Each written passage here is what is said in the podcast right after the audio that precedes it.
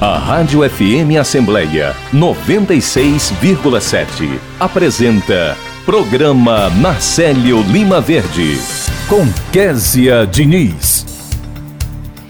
E no programa desta quarta-feira a gente conversa com a secretária do Urbanismo e Meio Ambiente de Fortaleza, Luciana Lobo, que fala sobre o projeto Microparques Urbanos, que venceu um prêmio internacional. O repórter Silvio Augusto está na Assembleia e acompanha os destaques que ocorrem na casa. Direitos do Trabalhador. No nosso quadro, a gente conversa com o subprocurador-geral do Trabalho no TST, o Dr. Gerson Marques, que esclarece as leis trabalhistas na prática. Tem entrevista com o superintendente do Detran, aqui do Ceará, Maximiliano Quintino, que fala sobre o projeto ABC Detran. E a gente conversa também com a assessora técnica da área de saúde da mulher, da Secretaria de Saúde de Fortaleza, Léa Dias, que fala sobre a programação do Outubro Rosa. Já o primeiro vice-presidente da Assembleia Legislativa, o deputado Fernando Santana, destaca a sua reeleição em entrevista aqui para o nosso programa. E o repórter Cláudio Teran antecipa tudo o que está por vir na sessão plenária de logo mais aqui na Assembleia. Olá, eu sou Kézia Diniz e o programa Na Célio Lima Verde da sua rádio FM Assembleia 96,7 está no ar. Existem várias formas de você acompanhar o nosso programa. A rádio está presente no site da Assembleia Legislativa do Ceará e você também pode acompanhar o nosso programa por meio do aplicativo Rádio FM Assembleia, que está disponível para os celulares Android. Já para quem tem iPhone, é possível ouvir o nosso programa pelo aplicativo Rádiosnet. Nossa programação está no ar no podcast Rádio FM Assembleia, nas plataformas de áudio Spotify, Deezer, Apple e Google Podcasts. E para participar do nosso programa com alguma sugestão é só mandar mensagem para o nosso WhatsApp. Nosso número é 85982014848 e eu agradeço a você desde já pela companhia. Entrevista. Fortaleza vence prêmio internacional com o projeto Microparques Urbanos. E sobre esse assunto a gente vai conversar com a secretária do Urbanismo e do Meio Ambiente aqui de Fortaleza, que é a Luciana Lobo, a quem eu agradeço muito pela participação. Luciana, seja bem-vinda. Bom dia. Bom dia, Késia. Muito obrigada. Eu que agradeço pela oportunidade de estar aqui conversando com você em seu programa. Fico muito grata, viu? A gente que agradece demais a sua participação, Luciana, e começa contando para a gente o que é esse projeto Microparques Urbanos. Ah, quer é um programa tão legal. A gente começou com um piloto desenvolvido pela FIT Nova, que é uma espécie de agência de inovação aqui da nossa cidade de Fortaleza. E foram construídos os dois primeiros microparques, que é o, o Seu Zequinha e o Zé Leão. E o que é, o que é esse microparque? É pegar uma pequena área da cidade, uma área que geralmente está passando por um processo de degradação muito grande, sendo ponto de lixo, terreno baldio, uma área que não está servindo à cidade. E daí esse, essa área passa por um processo de transformação em que deixe de ser esse terreno que não serve à cidade, como eu disse, e passa a ser uma área de brincar naturalizado, uma área de transformação urbana do ponto de vista ambiental, porque passa a ser um pequeno parque urbano. Também é importante colocar que o microparque ele dialoga com escolas que ficam ao redor, especialmente escola de ensino infantil. Então, ele se torna também uma ampliação do espaço da escola. Então, é um projeto que tem uma dimensão de atendimento ao meio ambiente, ao urbanismo, à primeira infância, à vizinhança. É um projeto que realmente vem aí para trazer muita alegria para o nosso coração. Luciana, a gente tinha, é, no comecinho do ano, né, tinha a expectativa de, da instalação de 30 microparques urbanos, né, através da Secretaria do Urbanismo e Meio Ambiente. Foi lançado esse edital. Eu queria que você falasse para a gente como é que está o andamento, o que é que a população já pode acompanhar, como é que pode usufruir é, dessa, desse espaço aqui na nossa capital.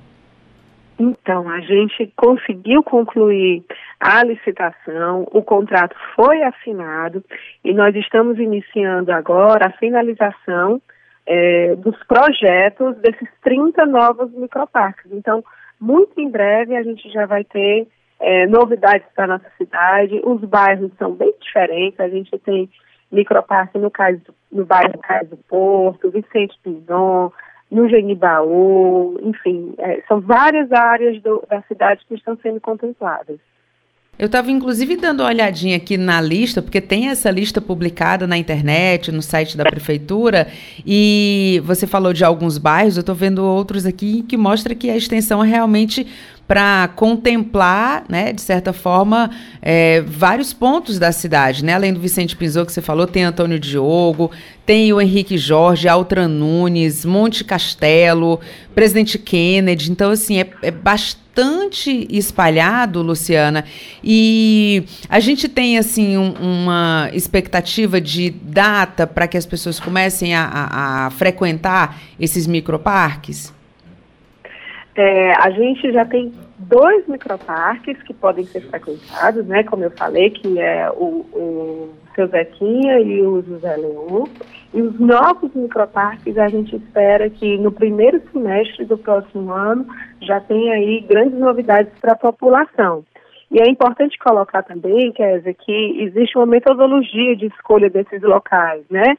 Então, a, havia necessidade de ter uma área específica, não podia ser um terreno muito grande, é, esse terreno tinha que estar disponível para ser utilizado pela prefeitura, é, havia também a questão é, de ter uma escola por perto, porque essa parceria com, com a escola de ensino infantil é muito importante para a manutenção e a viabilização do parque. Então, é, é uma mudança no cenário urbano que a gente vai começar a ver com, com maior profundidade a partir do próximo semestre, início do próximo ano. A gente está acompanhando a entrevista com a Luciana Lobo, que é secretária do Urbanismo e do Meio Ambiente aqui de Fortaleza. Luciana, agora esse esse microparque, né? Esses microparques, esse projeto, na verdade, já tem até prêmio internacional. Conta pra gente essa novidade. Olha que coisa bacana, né? Quando a gente começou a desenvolver o projeto do, do microparque, que, como eu disse, começou a, a ser gestada aí a concepção pela FIT Nova, é, eles nos procuraram, porque nós tínhamos um, um, financiamento com o Banco Mundial. Nós conversamos com o Banco Mundial para conseguir incluir esse projeto dentro desse empréstimo. O Banco Mundial acreditou nessa ideia, entendeu que era uma política pública vencedora. E com a concepção do, do projeto e também com esses dois pilotos que nós fizemos, fizemos a inscrição nesse prêmio é, a premiação aconteceu semana passada na Coreia do Sul, e aí já foi completamente compreendida a capacidade transformadora e inovadora e a importância também para a cidade em si, em termos de urbanismo. E recebemos esse prêmio com muita alegria e com convicção de que estamos indo na direção certa com os 30 novos microparques que faremos. Agora, prêmio maior mesmo, Luciana, é para a população, né? Porque além de ter esse espaço, a gente vai ter também a questão do projeto de arborização que a prefeitura inclui. É, tem, tem toda a, convivência, né, da, da população que mora no entorno, que vai poder, né? É, fica tão mais bonito, fica tão mais, mais agradável quando você tem um ambiente bem cuidado, um ambiente público que as pessoas podem se misturar ali, é, podem, né, socializar, enfim é sempre muito mais agradável. Então, acho que o Grande Prêmio, de fato, é para a população. Agora, muita gente que está ouvindo a nossa, nossa conversa aqui, Luciana, com certeza está com uma dúvida. E aí você acha que é a melhor pessoa para explicar para a gente. Qual é a diferença de um parque para um microparque? Ah, excelente pergunta, Kézia, porque o que nós temos de principal diferença é a dimensão. Então, vamos pensar, por exemplo, no Parque do Cocó. É um parque enorme, com um, uma dimensão bem extensa. É, o que a gente quer com o microparque é trazer pequenos parques, dá esse nome, microparque, em várias áreas da cidade. É, como você acabou de, de, falar, uma listagem extensa de bairros, é, não vai ser necessário que a criança que esteja na Palpina, por exemplo, se desloque até o Parque do Cocó para fazer um, um, brincar naturalizado, para ter contato com a natureza. Então, o microparque é a implantação de pequenos respiros urbanos, de pequenas áreas verdes por toda a cidade. É importante que a população tenha esse contato com o verde a uma distância de no máximo 15 minutos de casa. Então, é isso que a gente quer, ao final das contas, de criar essa possibilidade de ter microparques salpicados por toda a cidade. E esses 30 é apenas o começo do que, de onde a gente quer chegar ao final. E que venham mais parques, viu? Luciana Lobo é a secretária do Urbanismo e Meio Ambiente aqui de Fortaleza. Parabéns pelo trabalho, pelas iniciativas tão importantes para deixar nossa cidade mais cada vez mais agradável da gente viver, morar. Então, muito obrigada, Luciana. Bom trabalho, bom dia para você. Ah, Kézia, muito obrigada mais uma vez pela oportunidade. Lembrando aí aos nossos ouvintes, a quem está acompanhando, que quem quiser árvore para plantar na sua calçada, no seu quintal, na sua casa, não deixe de procurar a Selma. Nós temos o projeto Árvore na Minha Calçada e estamos contando com a ajuda da população para fazer de Fortaleza uma cidade cada vez mais verde, tá bom? Tá ótimo, Luciana. Obrigada, viu, pela sua participação. Bom dia para você. Agora a gente vai direto conversar com o repórter Silvio Augusto, que está na linha e conversa com a gente agora. Silvio, bom dia. Bom dia, Kézia. Bom dia a todos. Amanhã, Kézia, acontece a primeira edição do Trendes Varejo. O encontro é voltado para gestores dos supermercados com temas como gestão financeira, marketing, comunicação e automação para vendas online, além de outros. Estamos aqui com o doutor Antônio Salles, ele que é secretário executivo da Associação Cearense de Supermercados, vai dar mais detalhes sobre este evento. Bom dia. Bom dia, Silvio. O Trends Varejo é um evento pensado aí pela Associação Cearense de Supermercados, que vai trazer os principais temas de dificuldade dentro dos supermercados, tá? A gente vai ter esse evento amanhã no Teatro Via Sul, vai ser manhã e tarde, vai ser um, um dia de bastante informação e trazendo esses temas mais caros, mais di difíceis de serem solucionados dentro das lojas em relação a produtos e serviços. É, como é que é essa dinâmica, esse trânsito dentro das lojas, né, onde há essa, uma certa dificuldade? Silvio, a gente sabe que a tecnologia vem avançando rapidamente, né? E a gente tem supermercados de todos os portos aqui no Ceará, os nacionais, os regionais, os médios, os pequenos, e todos eles precisam de ferramentas atualizadas, né? E não é muito fácil no mercado você conseguir rapidamente. Então a gente é, decidiu reunir num único local, num único evento, todas essas informações de serviços e produtos, os mais modernos, os mais atuais possíveis, para melhorar essa informação para o proprietário, o gestor supermercadista. Este encontro ele está voltado para os gestores de supermercados né, e executivos do setor. E como é que eles podem estar? Já, já estão todos inscritos? Quem quiser participar? Nós já estamos com praticamente as inscrições é, é, finalizadas. Ainda temos hoje, nós amanhecemos com 40 vagas. Ainda há tempo para fazer as inscrições, né? O evento será amanhã. Então a gente divulgou massivamente nos grupos de WhatsApp da associação, das redes associadas e não associadas. O interessante é que a associação ela não restringiu o público somente para os associados. A gente quer trazer essa informação para o segmento supermercadista como um todo, né? Trazendo essa informação e essa tranquilidade na contratação de serviços de empresa para todo o segmento supermercadista. Querendo deixar o ouvinte do programa nascer uma vez mais bem informado, é, de uns dois anos para cá, o crescimento na abertura de supermercados, né, é bem visível aqui em Fortaleza. É, Silvio, a gente tem informação que nos últimos dois anos abriram no Ceará mais de 100 lojas supermercadistas ao ano, né? Contando com 2021 e 2022. É um setor muito pujante e o empresário cearense acredita na economia do Brasil e está investindo pesado na abertura de novas lojas modernas, com equipamentos de ponta. O mercado supermercadista cearense ele é referência junto à Abras, Associação Brasileira de Supermercados, em, em relação à qualidade de suas lojas, além da abertura dos atacarejos. Verdade, há uma movimentação também dos atacarejos, né? É, a gente percebe isso é Brasil e alguns associados também estão migrando para essa, essa, essa área do atacarejo, né? É, é, principalmente no interior do estado, lojas mais distantes da, da, da dos, dos centros urbanos. É uma tendência que o supermercadista está bem atento quanto a isso. Eu gostaria que o senhor falasse mais uma vez aqueles supermercadistas que ainda não se inscreveram para participar do encontro, como é que eles podem fazer? Supermercadista cearense, participe do Trends Varejo, que é um evento pensado pela Associação de Supermercados do Ceará, FESU, é, no intuito de trazer informação rápida, segura para vocês. Participe, ainda temos vagas, se inscrevam. Muito obrigado. Conversamos com o Dr. Antônio Salles, secretário executivo da Associação Cearense de Supermercados, a FESU, falando sobre a primeira edição do Trem Varejo. O encontro é voltado para gestores de supermercados, com temas como gestão financeira, marketing e comunicação e automação para vendas online. A FM Assembleia com você no centro das discussões.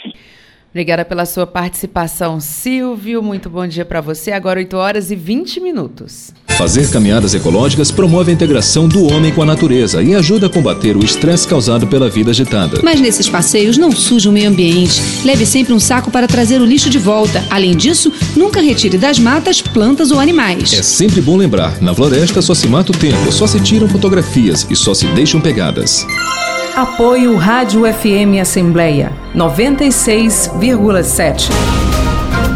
Você ouve Programa Narcélio Lima Verde com Késia Diniz.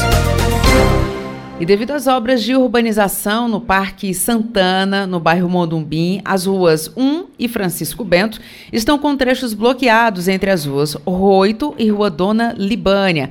A interdição terá duração de 60 dias e é necessária para a execução de serviços de drenagem e urbanização das vias. Com isso, o trânsito na região vai sofrer mudanças. A orientação da Autarquia Municipal de Trânsito e Cidadania é de que o condutor oriundo da rua Francisco Benta entre à esquerda, na rua Dona Libane, e à direita, a rua 10, já retornando à esquerda pela rua 1. A empresa de transporte urbano de Fortaleza altera o itinerário da linha 384 Parque Santana, conforme o desvio da MC. E não se preocupe se você for passar pelo local, agentes da MC estão por lá também para facilitar esse deslocamento, sobretudo nesses primeiros dias em que os motoristas ainda precisam se adequar a essa mudança. Agora 8 horas e 22 minutos. Direitos do Trabalhador está na hora do quadro conduzido pelo pós-doutor e professor da Universidade Federal do Ceará, o Dr. Gerson Marques, ele que atua no Tribunal Superior do Trabalho como subprocurador-geral. Doutor Gerson, mais uma vez, que alegria poder conversar com o senhor. Bom dia! Conta pra gente qual o tema de hoje. Bom dia, Kézia. Bom dia, ouvintes. Kézia, hoje vamos falar um pouquinho sobre arbitragem trabalhista. Eu recebi aqui algumas indagações e de empresário mesmo, se era possível, ou se é possível, utilizar-se da arbitragem nas relações de trabalho. E eu respondi a essa pessoa, na verdade foi mais de uma, e gostaria de compartilhar aqui. Para a gente responder, primeiramente vamos entender aqui um pouquinho do que seja a arbitragem, né? A arbitragem é o mecanismo de resolução extrajudicial de conflitos e que quem é o juiz da causa é uma pessoa particular mesmo, não é, não é o magistrado, concursado, enfim. E a, a intenção na arbitragem é ganhar tempo, é um procedimento muito mais rápido, costuma ser muito mais barato, né? Então não tem aquelas formalidades do judiciário.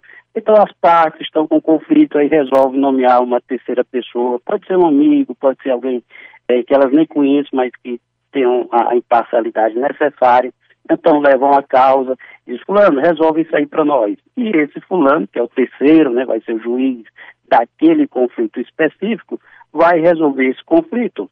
E essa decisão equivale a uma sentença judicial. Ela não pode mais ser desfeita, salvo alguns casos específicos de, em que o, o, árbitro é, tenha agido de modo parcial ou que queira beneficiar uma das partes, mas no geral essa sentença, e é uma sentença, essa sentença não pode mais ser desfeita. Então, é um método de resolução de conflitos fora do judiciário. A intenção é exatamente não levar o conflito para o judiciário. No direito civil, no direito comum, nas relações particulares, ela é admitida. Agora, nas relações de trabalho, ela não é permitida no direito de trabalho. E não é permitida já há longo tempo, inclusive no direito internacional, ela, é, essa não permissão é a regra. Em regra, a arbitragem não é utilizada no direito do trabalho, com algumas exceções. No nosso direito brasileiro, essas exceções, quer dizer, os casos em que é permitida a arbitragem, são três exceções. A primeira exceção é nos conflitos coletivos, ou seja, naquelas, naqueles conflitos internos sindicais, um sindicato de patrão com o sindicato de trabalhador, vão celebrar uma convenção, um acordo coletivo, não chegam a um consenso, podem eleger um árbitro para resolver o seu conflito. Isso está na Constituição Federal. A outra hipótese de possibilidade excepcional de arbitragem no direito brasileiro é a arbitragem conduzida pelo Ministério Público do Trabalho, porque está previsto na lei orgânica do Ministério Público da União. Ramo aqui, é, de que é ramo o Ministério Público do Trabalho.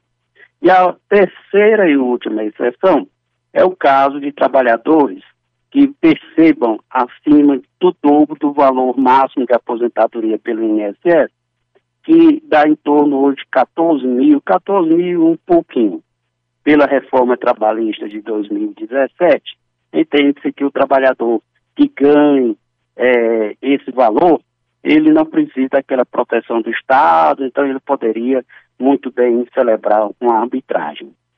Bom, apesar disso, não é comum nós vermos arbitragem aqui na prática no direito brasileiro, principalmente nas relações individuais, mesmo que a reforma trabalhista tenha tenha permitido. E isso porque acaba se tendo uma desconfiança né, nos árbitros, nos tribunais arbitrais que existem ao longo do país, né, porque existem princípios do direito do trabalho que perante a justiça do trabalho tem que ser respeitados e também perante a, a, os árbitros eh, particulares. Mas eh, algumas pessoas se eh, apresentam como árbitros ou como árbitras, mas é, querendo dar o mesmo tratamento das, na, das relações civis às relações trabalhistas, não pode, né? Tem a irrenunciabilidade do direito trabalhista, tem o princípio da hipossuficiência. Então, esses princípios precisariam ser atendidos e o, muitos árbitros não têm esse conhecimento especializado em direito do trabalho. Então, muitos trabalhadores preferem que os seus conflitos sejam resolvidos mesmo na Justiça do Trabalho, onde tem um juiz já é, é, especializado em matéria trabalhista, dotado de, de as prerrogativas da magistratura, do judiciário, enfim. Aí para o futuro, Kézia e ouvintes, o que, é que nós temos? Bom, os parlamentares é, de direita, chamemos assim, né, eles são favoráveis à arbitragem generalizada no direito trabalhista. Então, não não priorizam esses princípios de proteção ao trabalhador. Prefere que os conflitos sejam resolvidos entre o trabalhador e a empresa diretamente, o que acaba sendo um risco, né, a gente conhece. E governos de direita também são favoráveis ao uso da arbitragem é, é, sem essas, sem esses empecilhos, chamemos assim, ou sem essas cautelas de proteção ao hipossuficiente, né? E isso a gente já vê que ah, o futuro do direito do trabalho, no que se refere à arbitragem, considerando que nós acabamos de eleger um Congresso Nacional mais de direita do que de centro-esquerda ou de esquerda, né? Então, nós temos uma tendência aqui a arbitragem, aquelas três exceções que eu mencionei que elas são permitidas, que ela é permitida, nós temos uma, um quadro, um cenário de possibilidade de aumento daquelas exceções para permitir a arbitragem. Bom, isso é para o futuro, vamos ver o que, que o tempo nos aguarda, e isso passa necessariamente né, também pelas eleições que nós estamos prestes a realizar. Vamos orar para que a melhor solução seja encontrada aí né, por Deus para a proteção e o equilíbrio das relações entre o capital e o trabalho. Então, são essas, quer dizer, as informações que eu gostaria de compartilhar hoje com os nossos queridos e as nossas queridas ouvintes.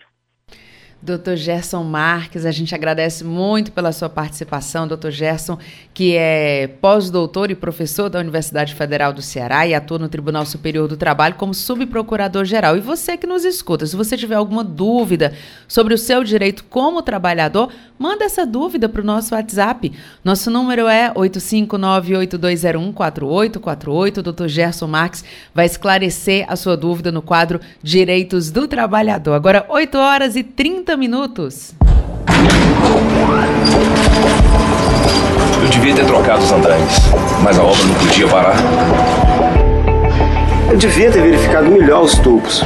Estava chovendo muito. A gente devia ter trocado os cabos do elevador, mas estava em falta. Acidentes não acontecem por acaso. Trabalho seguro é responsabilidade de todos. Programa Nacional de Prevenção de Acidentes de Trabalho. Justiça do Trabalho.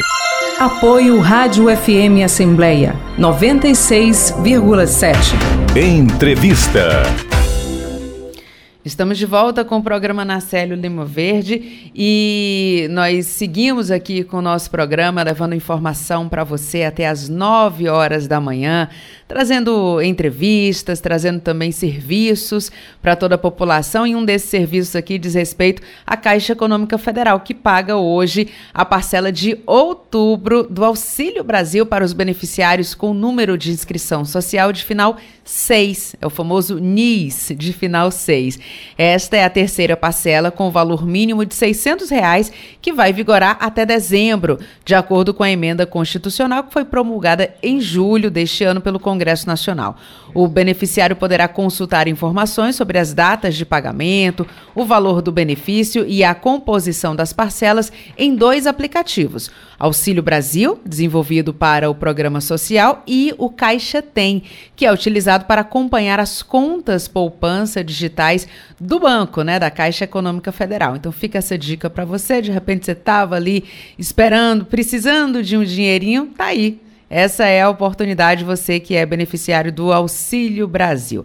Agora, 8 horas e 32 minutos, e a gente vai conversar sobre uma iniciativa muito interessante que diz respeito ao Detran, o Departamento Estadual de Trânsito do Ceará, lançou o projeto ABC Detran. Quem vai explicar melhor esse assunto para a gente é o superintendente do Detran aqui no estado, Maximiliano Quintino, a quem eu agradeço pela participação. Maximiliano, seja bem-vindo ao nosso programa. Bom dia. Bom dia, bom dia, Kézia. Eu que agradeço a oportunidade de poder participar e falar desse nosso projeto ABCD Tram para os ouvintes da Rádio Assembleia. Eu, eu queria, que você, eu queria que você já começasse, Maximiliano, explicando para os nossos ouvintes o que é esse projeto ABCD Tram. Bem, Kézia, esse, na verdade, é um projeto piloto, né? De passagem, é bom ressaltar isso, porque é um projeto piloto, é uma inovação que a gente não tem essa condição ainda no país, mas em que, que ele consiste? Né? Vendo a necessidade do nosso povo e, e tentando, e vendo uma questão de inclusão muito necessária e visando a questão da segurança também no trânsito e gerar oportunidade, a gente pensou num público que são aquelas pessoas que não são alfabetizadas, né? E que tem o sonho de ter o seu veículo, sua moto, o seu carrinho para poder usar como como meio de vida ou para transportar sua família, e elas não são habilitadas porque não sabem ler ou escrever. Então, pensando em beneficiar essas pessoas, a gente criou, né, dentro do Detran, discuti com a minha equipe toda e a gente propôs criar dentro do Detran uma metodologia né, nova, específica para esse público, tanto a metodologia de ensino como a metodologia de avaliação específica para esse público que não sabe ler ou escrever. Então aí, como quando pensamos nisso inicialmente, eu levei essa proposta para nossa governadora e como não podia ser diferente, sendo ela quem é, ela nos deu total apoio para isso, Kézia, sabe? Foi muito, foi muito é, é, é, bom esse apoio dela, foi fundamental. Colo colocou a estrutura da Casa Civil para nos atender, porque a gente tem um material todo em audiovisual que foi gravado lá usando a estrutura da Casa Civil. E aí a gente foi buscar outras parcerias, a partir desse apoio dela. Ligamos para a secretária de Educação, a professora Helena Estrela, que também prontamente nos atendeu, colocou a equipe dela à disposição para ajudar no desenvolvimento desse material. Tem um, uma pessoa lá que é bom registrar, o professor que é parceiro nosso, ele é da SEDUC, mas está lá conosco no Detran, participou de todo o desenvolvimento do material, está dando as aulas conosco, junto com a nossa equipe, né? Temos também o, o sindicato das autoescolas, os CFC estão ajudando muito a gente nesse processo, também eles são parceiros disso, e a Prefeitura de Horizonte, que é onde está sendo desenvolvido esse piloto, né? O prefeito Nezinho também prontamente nos atendeu e é um parceiro nosso, está dando toda a estrutura necessária para que a gente possa desenvolver esse projeto piloto lá. Agora, Maximiliano, como você falou, um projeto piloto, né? Porque todo, tudo que é novo, tudo que está começando, até para que as pessoas possam entender como funciona, né? Tanto os servidores que vão trabalhar diretamente, quanto a população também para poder procurar essa possibilidade tem que começar aos poucos, né? Tem que realmente ser no piloto para que as iniciativas sejam aperfeiçoadas. E eu queria que você contasse para a gente. Eu estava vendo aqui algumas informações. Inicialmente são 14 candidatos, né? Condutores de motocicletas. Conta para a gente alguns números desse projeto piloto. Bem, a ideia é justamente essa, que você foi bem no ponto. Primeiro, a gente tem que ter a responsabilidade de saber que é uma, é uma, é uma inovação. Então, é algo que não existe em parte nenhuma do nosso país. A gente acreditando que essas pessoas sendo capacitadas de uma forma devida, elas, elas têm condições de, de poder guiar, visto que um estrangeiro que chega, um alemão que chega no, no Brasil, que não sabe falar uma palavra em português, ele conduz veículo, entendeu? Então, pensando nessa, nessa metodologia, a gente criou, nessa, nessa sistemática, a gente criou essa metodologia. Então, a gente formou uma equipe, uma turma pequena de apenas 14 pessoas, 14 participantes, a gente estabeleceu alguns critérios para isso, até porque a gente pegou um gancho da CNH popular e, por ser um piloto, essas pessoas não têm custo algum. A gente está usando o programa CNH popular para poder custear essas pessoas nessas primeiras habilitações, tá certo? Então, são pessoas que são beneficiários do, do, do Auxílio Brasil, tá certo? A gente escolheu uma faixa etária a, a, partir dos 30 até os 59 anos, que é uma faixa etária onde está o maior número de pessoas não, não alfabetizadas é, no nosso estado, né? E aí a gente selecionou essas pessoas com a ajuda do município de Horizonte, com a, com a ajuda da Secretaria de Educação do Estado, justamente para a gente focar nesse público. E aí a ideia é essa, avaliar a metodologia, se a carga horária está sendo necessária, né, a metodologia que está sendo aplicada, tanto de ensino como de avaliação, está adequada, a gente vai precisar fazer mais algum ajuste, tem algo que a gente possa melhorar, né, para a gente funcionar bem, a gente poder dar uma abrangência maior para esse projeto, que já é a intenção da nossa governadora. Então, assim, isso está servindo de fato como um laboratório para que a gente possa avaliar isso tudo né, e ver o que é que precisa ser melhorado, o que é que precisa ser adequado para a gente ter resultados mais positivos ainda.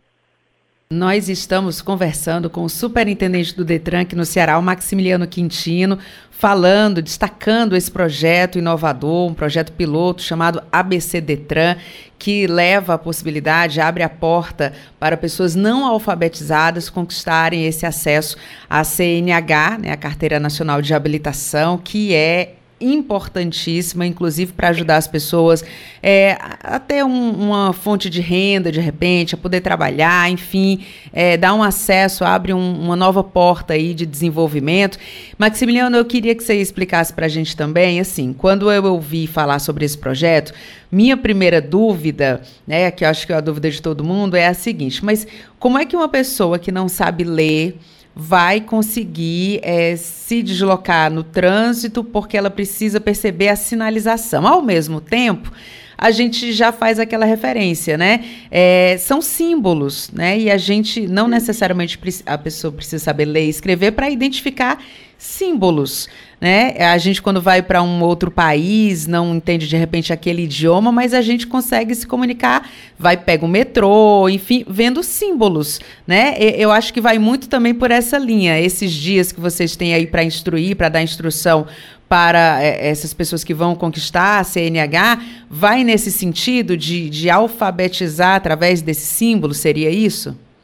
Isso, na verdade, a gente nessa metodologia, a gente envolveu diversas ferramentas a gente vai ter gamificação, linguagem visual, PBL, mnemônicos. Então, assim, é uma série de ferramentas que a gente está sempre buscando atrelar, tanto a vivência do dia a dia do cidadão, como ele identificar essas placas, mesmo aquelas que tenham algum tipo de, de, de, de parte escrita nela, tá certo? Então, a metodologia, o cuidado nosso é, todo, é, é justamente esse, é fazer com que essa pessoa, ela consiga fazer essa leitura dessas placas, né, sem obrigatoriamente ela ter, ela, ela ser um, ela, ela, ser completamente alfabetizada. Porém, eu tenho que ressaltar, dizer, que a primeira parte desse nosso curso ela é feito de um processo de, de, de, de não, alfabetização não completa, obviamente, porque é um curso mais curto, mas assim, nas primeiras aulas que a gente deu, a gente já, já pode identificar, e eu vi muito depoimento do professor Erno dizendo, como assim as pessoas já estão identificando as letras, elas já estão conseguindo silabar algumas coisas. Então, assim, a gente, esse programa, eu estou tão animado com ele, com esse projeto, que eu, que eu espero até que isso estimule essas pessoas a continuar estudando, para ver que não é tão difícil assim, ver que eles não conseguem, que, que é possível, que eles conseguem sim, é, é isso. E eu acho que essa identificação, essa nossa metodologia, ela vai sim fazer com que essas pessoas possam conduzir seguramente os veículos deles no, no nosso trânsito abre caminho também para a educação, né? Para a gente valorizar também essa questão. Maximiliano, muito obrigada pela sua participação. Parabéns por essa iniciativa. A gente espera que esse projeto piloto de fato seja um grande sucesso e que a ampliação é, desse, desse projeto alcance aí todo o Ceará e certamente né, depois ali dessas primeiras iniciativas, certamente será um projeto que vai servir de modelo para outros estados, não tenho dúvida disso. Então, obrigado pela sua participação. Parabéns pelo trabalho. Manda um abraço para todo mundo aí do Detran, que trabalha tanto aí aqui no nosso estado. Obrigado e bom dia, viu? Eu que agradeço, agradeço muito a oportunidade e um grande abraço também para todos os ouvintes aí da Rádio Assembleia. Agora 8 horas e 41 minutos. Oi, pode falar.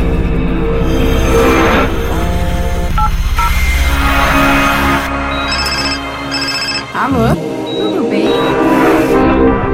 Por que fazer isso? Trânsito sem celular. Atenda a esse chamado. Seja você a mudança no trânsito. Apoio Rádio FM Assembleia 96,7. Você ouve Programa Narcélio Lima Verde com Késia Diniz. Estamos de volta com o programa Narcélio Lima Verde. Eu sou Kézia Diniz e a gente leva informação para você até às nove da manhã. E a secretária da Fazenda do Ceará, Fernanda Pacobaíba, apresentou ontem, aqui na Assembleia Legislativa, o relatório de avaliação das metas fiscais do Estado no segundo quadrimestre, que compreende é, os meses de maio até agosto. Isso foi apresentado durante uma audiência pública na Comissão de Orçamento, Finanças e Tributação. E se você quiser, inclusive, mais detalhes sobre esse assunto, você pode acessar o site da Alesse. É, o, o, você já sabe o caminho, mas eu vou repetir para você. É al.com www.ce.gov.br.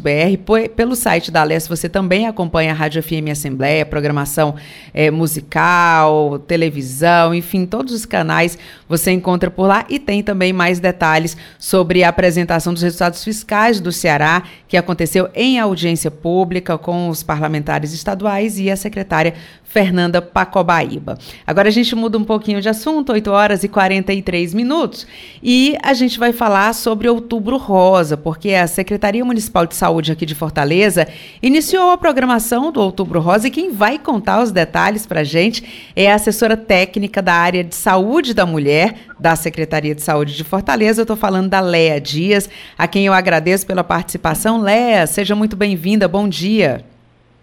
Bom dia, bom dia a todos os ouvintes. Léa, conta pra gente o que é que tem de destaque na programação desse ano. É, a gente está aqui na Secretaria né, Municipal da Saúde com 116 unidades básicas de saúde abertas para receber todas essas mulheres, para que a gente possa conversar um pouco né, sobre é, as formas de prevenção e detecção precoce do câncer de mama é, com solicitação de mamografia para aquelas mulheres né, entre 50 a 69 anos, que o Ministério da Saúde coloca que são as mulheres, né, o público-alvo, para que a gente possa fazer o rastreamento do câncer de mama, como também a gente tem atividade de coleta de, né, de exame citopatológico, que é a prevenção, para também a gente identificar precocemente os cânceres de colo de útero, oferta de atendimento odontológico, de testes rápidos de HIV, como também nós iremos é, abrir nesse final de semana, dia 2, por volta, dia 22, desculpa, é, 22 unidades de saúde neste sábado, para também acolher as mulheres que não podem estar na unidade de saúde durante a semana, que elas possam né, procurar essas, essas, uma dessas 22 unidades de saúde para que também possam ser acolhidas e possam receber informações e solicitação de exames né, né, nesse mês de outubro, né, com foco nessas informações do Outubro Rosa. Leia Dias é assessora técnica da área da saúde da mulher da Secretaria de Saúde aqui de Fortaleza. Leia, a gente sabe que enfim, existem muitas histórias, né? Tem mulheres que evitam fazer ali o seu, né, o seu diagnóstico precoce, é, até aquele exame que a gente faz, né, o toque que a gente faz durante o banho, que é muito incentivado, a questão da realização de exames, tem muita mulher que ainda tem medo, né? Tem um receio ali de encontrar alguma coisa que ninguém quer achar, claro, né? Um, enfim. Exatamente. É, mas é importante a gente sempre ressaltar que o quanto antes esse diagnóstico acontecer, maiores serão as chances de tratamento e de cura. E vocês têm muitas histórias, muito acompanhamento em relação a mulheres que identificaram né, a doença e que conseguiram fazer o tratamento, né, Leia? Exatamente. Então, assim, o que a gente tem, né, que orientar as mulheres é que elas busquem o mais cedo possível, né? Então a gente tem essa ação que a gente chama de rastreamento. O que é rastrear? É procurar as mulheres, né, que não têm nenhuma sintomatologia, principalmente nessa faixa etária de 50 a 69 anos, para que elas tenham acesso ao exame de mamografia. Né? Então, a mamografia é o exame que a gente chama, né, que é o padrão ouro para a detecção precoce de nódulos, né, que eles a partir da identificação desses nódulos, eles vão ser investigados para saber se esses nódulos eles têm né, o que a gente chama de malignidade. Então, uma mamografia, ela detecta é, os nódulos né, com menos de um centímetro. Né? Então, se você detecta cedo, faz o diagnóstico de câncer de mama e esse câncer ainda está localizado né, na mama, as mulheres né, têm grande chance de cura. Então, a busca por essas mulheres, né, nessa, nessa faixa etária, como também aquelas mulheres que têm fatores de risco, né, então a sua mãe teve câncer de mama, a sua irmã teve câncer de mama, ou história de câncer na família, elas também têm que procurar, né, a unidade de saúde para que ela possa ter, né, o exame clínico das mamas, né, realizar um profissional habilitado vai realizar o exame clínico da mama e a oferta dessa mamografia para que possa elucidar né, alguma, algum, né, algum nódulo.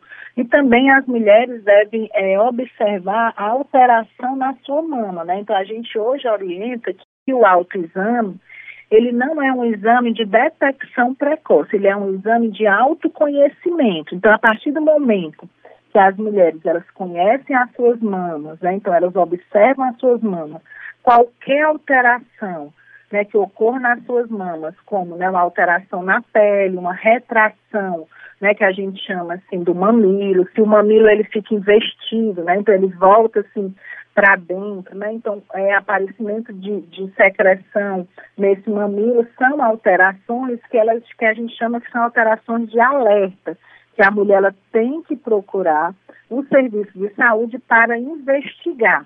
E o tempo, né, ele é importante, quanto mais cedo, né, a gente faz esse rastreamento e faz essa investigação mediante sintomas, né, então essas mulheres, elas podem né, diagnosticar o câncer mais cedo. É, para a gente finalizar aqui a nossa conversa, eu queria que você fizesse o convite para as mulheres que estão acompanhando aqui o nosso programa, porque a gente fala de Outubro Rosa. Essa campanha começou no comecinho do mês, mas ela segue ao longo de todo o mês, né, Leia?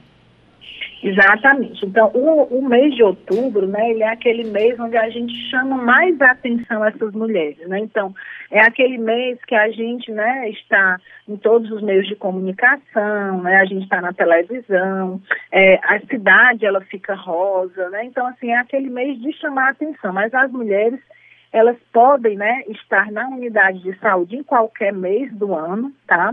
As unidades, elas estão abertas, né? De segunda a sexta, de 7 às 19 horas, onde eles vão acolher essa mulher para esse exame clínico das mamas, né, para esse acolhimento mediante as queixas que ela tem com relação à saúde mamária e a solicitação de mamografias. Né? Então, eu chamo a atenção às mulheres né, nesse mês de outubro, é mais que também elas possam né, é, estar na unidade de saúde, principalmente aquelas mulheres né, na idade de 50 a 69 anos, para que elas possam né, ser sensibilizada, ela possa ter contato com um profissional de saúde, ou médicos ou enfermeiros, e ela seja né, solicitada essa mamografia ou ter o exame clínico das mamas realizado. Tá ótimo, Leia. Muito obrigada pela sua participação e bom dia para você. Tá, bom dia a todos. A Leia Dias é assessora técnica da área de saúde da mulher, da Secretaria de Saúde aqui de Fortaleza, e falou um pouco para a gente sobre a campanha Outubro Rosa, que segue até o finalzinho do mês. Agora, 8 horas e 50 minutos. Se é verdade que o primeiro sutiã a gente nunca esquece, tá na hora de lembrar que todo mês é preciso apalpar o seio como quem abraça um amigo do peito, com carinho, atenção e firmeza. Se você não sabe como, procure o serviço de saúde. Faça dessa prática uma rotina na sua vida. Na luta contra o câncer, se toque mulher. Medo não é remédio para quem quer saúde. Conselho Nacional dos Direitos da Mulher, Ministério da Justiça, Governo Federal. Apoio Rádio FM Assembleia 96,7. Entrevista. Estamos de volta e nós continua continuamos a série de entrevistas com os candidatos que foram eleitos e reeleitos a deputados estaduais. Recebemos hoje aqui nos nossos estúdios o vice-presidente da Alesse, o deputado Fernando Santana, que foi reeleito pela segunda vez como deputado estadual com uma votação de mais de 111 mil votos, votação muito expressiva. Quero primeiro agradecer aqui ao deputado Fernando Santana pela participação nos nossos estúdios. Deputado, seja muito bem-vindo. Bom, meu bom dia. Bom primeiro, dia. queria saudar de forma toda especial aqui aos ouvintes, as irmãs e irmãos que nos escutam nesse momento. Saudar aqui a Késia, saudar aqui o César, o Ronaldo e não posso iniciar essa entrevista sem deixar de lembrar aqui do nosso querido Nacelle Lima Verde, né? A ele um abraço onde ele estiver, pedir a Deus que conforte sempre a família e os amigos e admiradores. Eu que estive aqui várias vezes sendo entrevistado por ele, então vale começar essa entrevista fazendo essa recordação. E a nossa homenagem diária aqui a ele, viu, deputado? Sempre, com, inclusive com a manutenção do nome dele no programa. Ele que foi é o nosso grande ídolo, né, aqui da Rádio Firme Assembleia. Então, obrigada por fazer essa lembrança também, reforçar essa homenagem. Agora, deputado, eu estava falando aqui, 111 mil votos. Nossa, é muito voto, viu, deputado? Que, que alegria que o senhor deve ter ficado com o resultado, né? Pois é, Kézia. Primeiro, agradecer a Deus. Acho que a, a palavra que me cabe acho que a pessoa tem. A palavra mais bonita de um ser humano é o amor e a gratidão. Sem esses dois sentimentos, é muito difícil a gente conviver na nossa sociedade. E eu hoje sou um posto de gratidão ao povo do estado do Ceará. Minha primeira eleição em 2018, eu obtive quase 96 mil votos, já foi uma votação muito expressiva, ficando ali em quarto deputado mais bem votado pela primeira vez em 2018. E agora eu me surpreendi com essa votação é, eu queria muito ser reeleito, mas imaginei ter uma votação menor e obtive 111.639 votos do, dos irmãos e irmãs cearenses, né, com essa base maior na minha região do Cariri. O que me cabe é trabalhar muito para honrar cada voto recebido eu fico muito feliz, muito honrado, muito grato, mas sei também do peso da responsabilidade né, que tenho de defender não só os 111.639 eleitores que votaram no deputado Fernando Santana para a reeleição, mas de defender as pautas importantes para a população, para as irmãs e irmãos do meu estado do Ceará. Deputado, quando o senhor chegou aqui no primeiro mandato, o senhor já tinha uma experiência na política, né? O senhor já foi secretário de Esporte e Juventude lá em Barbalha, o senhor já foi é, secretário do Gabinete do governador, né, Camilo Santana. Então, assim, o senhor já tinha uma relação, inclusive, com a Assembleia Legislativa, né, pela, pelo próprio, pela passagem ali no Executivo. Agora, primeiro mandato, imagino que deva haver aí alguns desafios, né? Porque é o dia a dia, é a prática, é a demanda da população que chega de uma forma diferente, é a possibilidade de propor, né, e movimentar toda uma sociedade através das propostas colocadas aqui. Eu queria que o senhor contasse um pouco para os eleitores e para toda a sociedade. O que, que o senhor pegou de experiência naqueles primeiros quatro anos e que o senhor deve colocar também nesses próximos quatro anos? Olha, Kézia, é importante demais falar sobre isso. Eu estava fazendo o cálculo esses dias e estou inteirando aí os 24 anos de vida pública, né?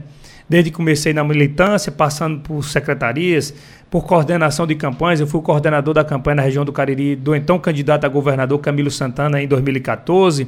Tendo essas diversas experiências, mas sempre no executivo. Nunca tinha tido uma experiência no legislativo. E para mim é uma experiência assim formidável você poder é, alterar para melhor a qualidade de vida das pessoas, propondo um projeto de lei, aprovando outros, debatendo as mensagens que vêm do executivo, melhorando essas mensagens, aprimorando. Eu que fui eleito aqui o vice-presidente da Assembleia Legislativa no primeiro mandato, nunca um, um, um primeiro, né, um novato é, conseguiu é, participar da mesa e, e, nós quebramos esse tabu, mostrando que mesmo os ainda inexperientes, né, mas com muita vontade de aprender, têm condições de aprender e fazer um bom trabalho.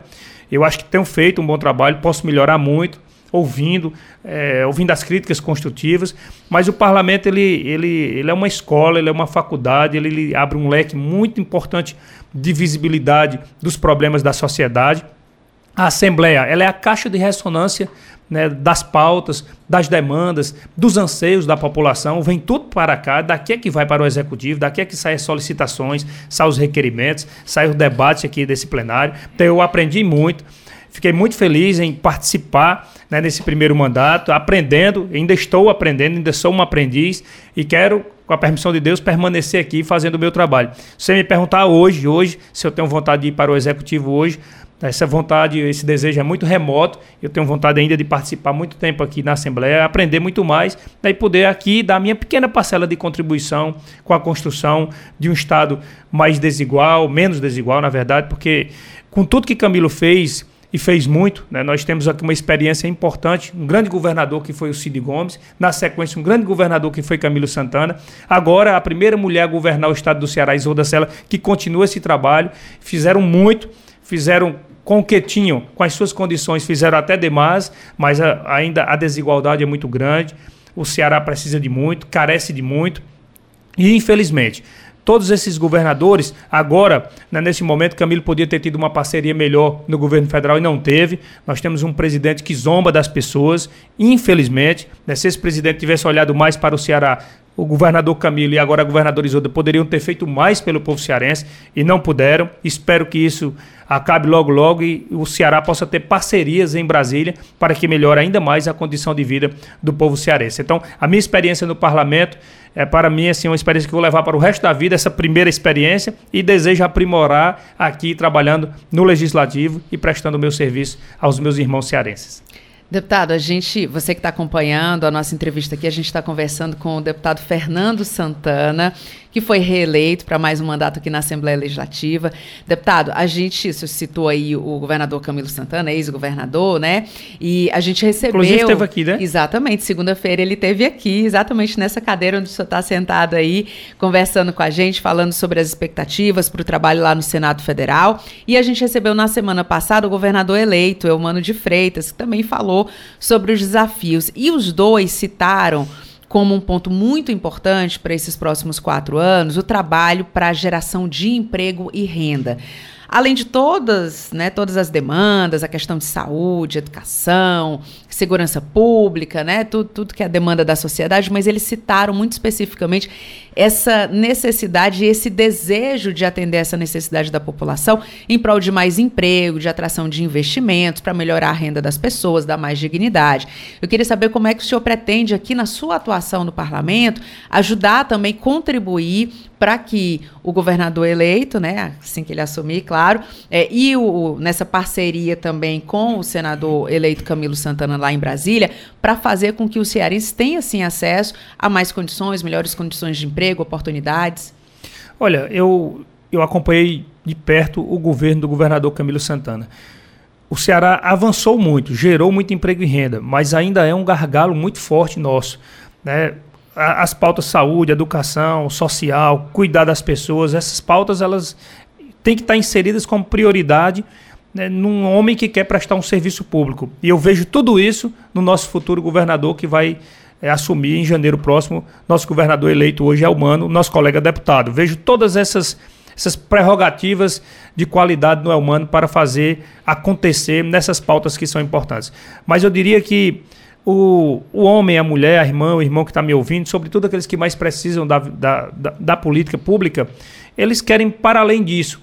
Eles, não, eles querem o Bolsa Família porque ajuda lá a comprar o seu alimento. Eles querem o Minha Casa Minha Vida porque ajuda até a dignidade da moradia. Mas eles querem a dignidade do emprego. Né? Eles não querem aquilo que é dado de mão beijada. Muitas vezes, eu, eu, eu, repito, o Bolsa Família, esses incentivos, eles são importantíssimos, porque tem muitas famílias que não têm o que comer né, e tiram ali o seu alimento desse dinheirinho que recebe aí, dessa renda que vem do governo federal e uma renda que vem agora do governo aqui do estado, através do programa Mais Infância, que foi criado pela ex-primeira-dama, a Onélia Santana. Mas vejam, a maior dignidade de um homem, de um pai de família, eu falo homem e mulher, de uma mãe de família, é ter o seu emprego, é produzir, é trabalhar e é levar o seu dinheirinho para casa, né? Para ajudar na construção da sua família. Eu acho que essa pauta é uma pauta ainda que carece um olhar muito prioritário de todos nós que fazemos a política, seja no legislativo, seja no executivo. Então, eu pretendo aqui apoiar o governador Elmano, as suas iniciativas, o seu governo, né? Porque eu sei que vai ser um governo exitoso, mas será uma pauta prioritária do governo do Elmano e nossa aqui no parlamento.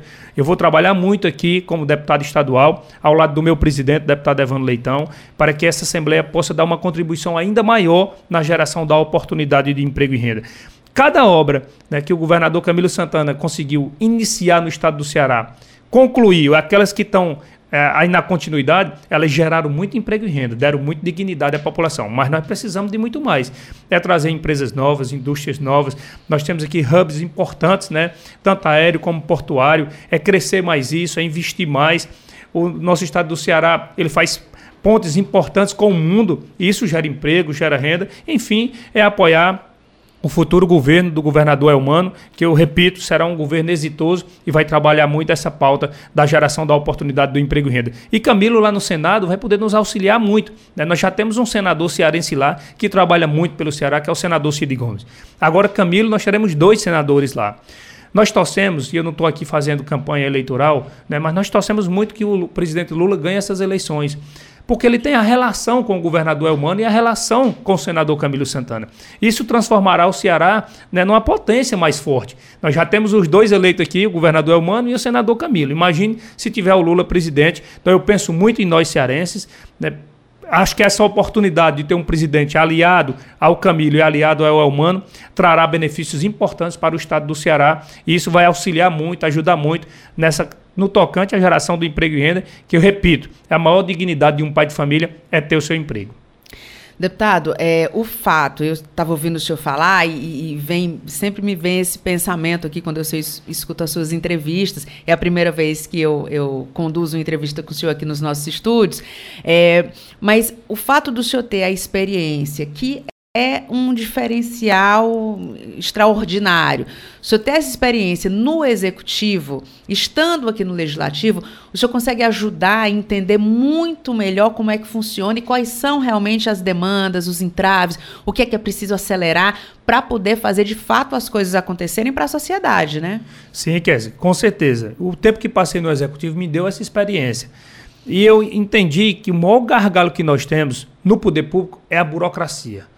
E para vencê-la, muitas vezes é um sacrifício muito grande. Nem todo mundo tem paciência de esperar que a burocracia seja vencida né, para o serviço público chegar lá na ponta.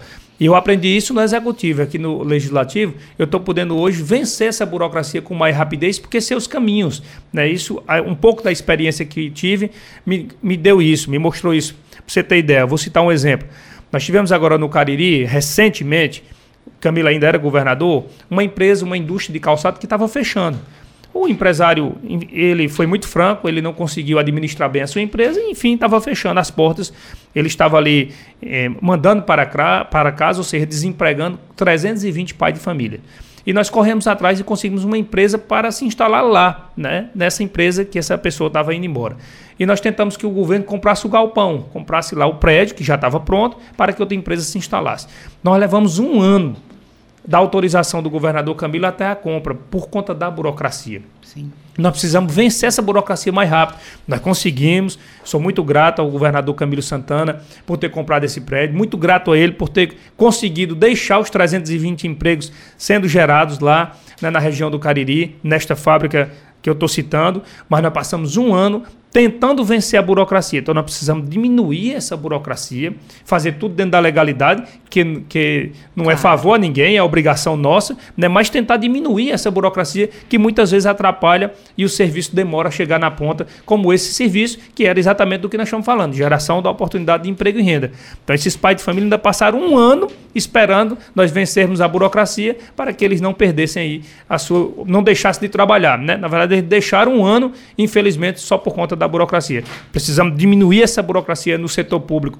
E isso é a nível de país, isso é na União, isso é no governo do Estado, isso é na Assembleia. Tudo tem a burocracia, porque nós temos até as vírgulas, tem que ser dentro da legalidade. E muitas vezes isso atrapalha do ponto de vista da burocracia. Vencendo a burocracia, o serviço chega mais rápido na ponta e a população é quem é beneficiada. Você está acompanhando a entrevista com o primeiro presidente da Assembleia Legislativa, o deputado Fernando Santana, que foi reeleito para um segundo mandato com mais de 111 mil votos. O deputado gosta de falar o voto, votinho por votinho, né, deputado? Ah, 111.639 votos. Tá aí, então, o registro. Deputado, passaria horas conversando aqui com o senhor, mas a gente tem uma limitação de tempo e eu sei que o senhor tem que ir para a sessão plenária que vai começar daqui a pouquinho, né? Então, obrigada, viu, pela sua participação. Eu que agradeço, quer dizer, eu agradeço cada voto. Até teve cidade que eu obtive um voto, né? E eu sou grato igual à cidade que eu obtive 17 mil votos, que foi a cidade que eu fui mais votado, Juazeiro do Norte, a terra do Padre Inciso. Então, assim, eu agradeço cada voto.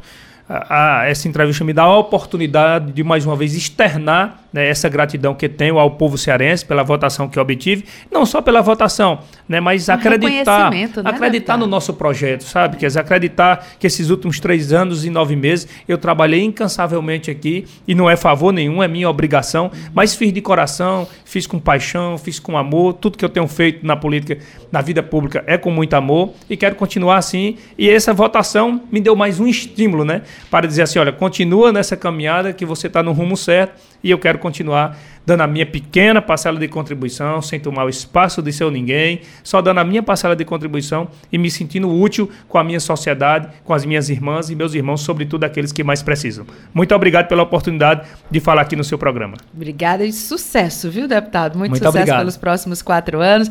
Deputado Fernando Santana, que é o primeiro vice-presidente da Assembleia Legislativa, foi nosso convidado aqui. Agora, nove horas e sete minutos. Num país democrático, o voto de cada cidadão tem o mesmo poder poder. E você sabe quem torna isso possível? A Justiça Eleitoral. Ela é responsável por organizar, realizar e julgar as eleições. A Justiça Eleitoral é composta pelo TSE, TREs, juízes e cartórios eleitorais. O Tribunal Superior Eleitoral fica em Brasília, onde ocorre o julgamento final das ações eleitorais e o planejamento de toda a estrutura das eleições. Os tribunais regionais eleitorais estão em todas as capitais e julgam as ações eleitorais do seu estado, além de fazer a apuração e realizar grande parte do processo eleitoral. Já os cartórios eleitorais estão em milhares de municípios e fazem parte do dia a dia da população, prestando vários serviços aos eleitores. Então, quando ouvir falar em justiça eleitoral, lembre-se de quanta gente está por trás dela, trabalhando pela democracia e para que a voz de cada brasileiro seja ouvida. Justiça Eleitoral a justiça da democracia. Apoio Rádio FM Assembleia 96,7. Você ouve Programa Narcélio Lima Verde, com Késia Diniz. Agora 9 horas e 8 minutos e a gente vai conversar com o repórter Cláudio Teran, que está aqui nos nossos estúdios. Cláudio Teran, muito bom dia. Muito bom dia, Késia Diniz, bom dia a você, bom dia ao amigo ouvinte da nossa FM Assembleia. Cláudio Teran, a gente acabou de conversar com o primeiro vice-presidente da Assembleia Legislativa, o deputado Fernando Santana, e ele vai daqui a pouquinho para a sessão plenária, que você vai acompanhar também. Eu já estou vendo aí que a pauta tá cheia, né, Tera? Tá bem cheia, Kézia. E o deputado Fernando Santana, ele é um deputado muito atuante, né? Foi muito bem reeleito, acredito que justamente por isso, né, pela atuação que ele detalhou aqui no programa. Tem também um evento muito grande que ele está participando e que acontece no próximo dia 24, que é a, a, a, abertura, né, o processo de beatificação da menina Benigna. Esse fato foi registrado, inclusive, por ele durante a sessão plenária de ontem na Assembleia Legislativa. Nós temos, de fato, uma movimentação que está muito grande na Assembleia, até pelo, por um, uma questão que eu também coloquei ontem e que eu repito hoje. Uh, existe, assim, os deputados estão produzindo mais nessa reta final há um, uma equipe de transição hoje atuando entre os dois governos, né, Humano e, e Isolda Sela, né, já tem essa preparação, esse trabalho já vem sendo eh, eh, organizado e ao mesmo tempo a Assembleia é demandada também, porque tem chegado muita matéria aqui do, do Executivo, tem vindas de outros poderes também e produzidas pelas senhoras e pelos senhores eh, deputados. Por exemplo, o deputado Tony Brito está com um projeto de indicação que vai ser lido na sessão de hoje, que dispõe sobre a obrigatoriedade de divulgação de informações relacionadas à segurança pública em todo o âmbito do Estado. O que, que o deputado está defendendo é uma, é uma sugestão para o governo do Estado. Ele defende, Kézia, que processos em geral, né, que são de conhecimento, que, que não são sigilosos, né, que eles possam ser divulgados para que a sociedade saiba o andamento, tenha informações eh, sobre isso. É mais ou menos essa a ideia do parlamentar. Tem também a leitura de correspondências variada que está chegando ao, ao, à Assembleia Legislativa como parte da organização política social e democrática do nosso país. Por exemplo, a ADES, né, que é uma agência de desenvolvimento econômico aqui do Estado, está encaminhando os valores que foram repassados a título de convênios com os municípios do Estado. O papel da ADES é justamente fomentar o desenvolvimento nas mais diversas regiões. Então ela presta contas através dessa correspondência que ela encaminha para a Assembleia Legislativa do Ceará. Também está chegando aqui prestação de contas do Tribunal de Contas dos Estados, do Ministério do Desenvolvimento Regional e da Gerência Executiva e Negocial do governo Fortaleza Gigove Fortaleza. Tudo isso é, é praxe também em final de ano, em final de legislatura, quando esses órgãos todos tem que prestar contas e a prestação de contas passa sempre aqui pelo Poder Legislativo. A Assembleia tem também, quer dizer, um grande volume de requerimentos que os deputados vêm produzindo, pedindo providências as mais diversas em áreas como saúde, segurança pública, ação social, educação, esportes, entre outras. Demandas da sociedade, né, Cláudio Teran? Demandas Agora, sociais. tem oradores inscritos aí, né? Já temos sim, o primeiro expediente hoje vai ter o deputado Romeu Aldigueri falando, logo depois nós teremos o deputado Niso Costa, o deputado Acrísio Sena também reservou tempo do primeiro expediente, o deputado Heitor Ferrer também, e o deputado Renato Roseno. No caso do deputado uh, Acrísio Sena, Késia, ele deve falar de uma questão que ele chamou a atenção ontem. Ao chamar a atenção, ele mobilizou aqui a Assembleia. Por quê? Porque havia no ar uma possibilidade de que o Castelão viesse a ser interditado né, devido àqueles conflitos Sim. que aconteceram no jogo Ceará-Cuiabá. Bom, o deputado foi muito enfático em defender que se isso acontecesse, prejudicaria o Fortaleza Esporte Clube, que não teve nada a ver com essa confusão. Né? E esse fato mobilizou, por exemplo, a mesa diretora, o presidente da Assembleia Legislativa, Evandro Leitão, o deputado Osmar Baquite, que foi também, tanto Evandro como eh, Osmar foram presidentes, né, um do Fortaleza, outro do Ceará. Eh, houve uma mobilização da parte aí do mandato do deputado Acrísio, e no final da tarde, do começo da noite de ontem, saiu um parecer do STJD dizendo que o estádio não vai ser interditado. Né? Então o Ceará é que está apenado, o Ceará é que está penalizado, vai ficar sem direito à torcida no, nos seus mandos de campo, mas o Fortaleza poderá jogar. Normalmente isso foi um assunto tratado na sessão e o deputado Acrisio hoje deve voltar a tratar desse tema. No tempo de liderança, nós já temos um orador inscrito, o deputado estadual Renato Roseno, da bancada do PSOL. E você vai acompanhar tudo, né, Cláudio? Estarei presente. Muito muito bem. E Cláudio Teran volta amanhã com outras informações para a gente. Bom dia, Cláudio Teran. E nós chegamos ao final do programa na Célio Lima Verde de hoje. Você acompanhou a entrevista com a secretária do Urbanismo e Meio Ambiente de Fortaleza, a Luciana Lobo, que falou sobre o projeto Microparques Urbanos, que venceu até prêmio internacional. Também conversamos com o superintendente do Detran Ceará, Maximiliano Quintino, sobre o projeto ABC Detran.